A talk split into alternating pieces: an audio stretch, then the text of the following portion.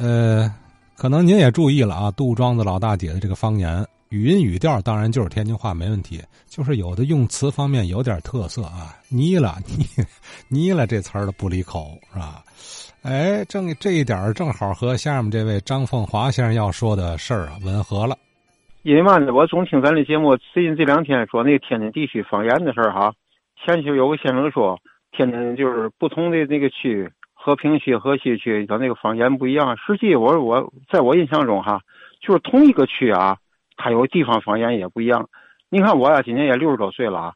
原来我们最早我们住在那个下房那边，后来六九年是七零年那边，我们就搬搬到惠州这边来了。搬到这边来以后哈，哎。他们这边这说话这个地方方言呢，就是语调没嘛区别，但是地方方言呢和那边哎特别差别。就比如说下方那，比如说东西不要了，扔了去是吧？他这边就说撇了去，撇了去，就是撇了撇了，不要了。而且呢，这就是称呼人的时候啊，在有人在下方那边一般都说你，要是尊称，要是上岁数说您啊，他这边就说你了，你了。我这嘛叫你了呢？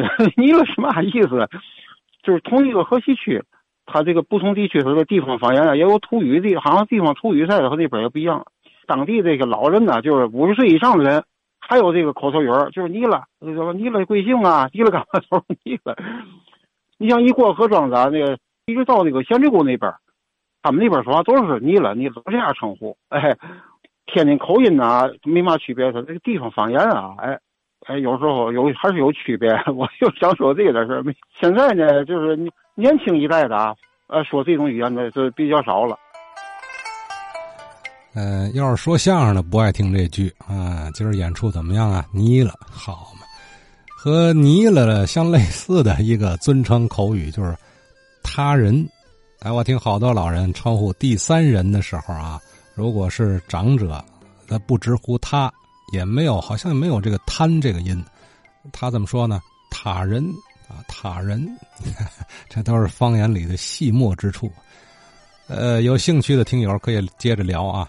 呃，因为这其实也是一种乡土文化的记录。现在你看，已经没有这样的文化痕迹了，很少啊。像刚呃张先生也说了，年轻人说话已经没有呃这样的俚语、土话的发音用词方式很少了。呃，更多的是趋同的这样一个大趋势。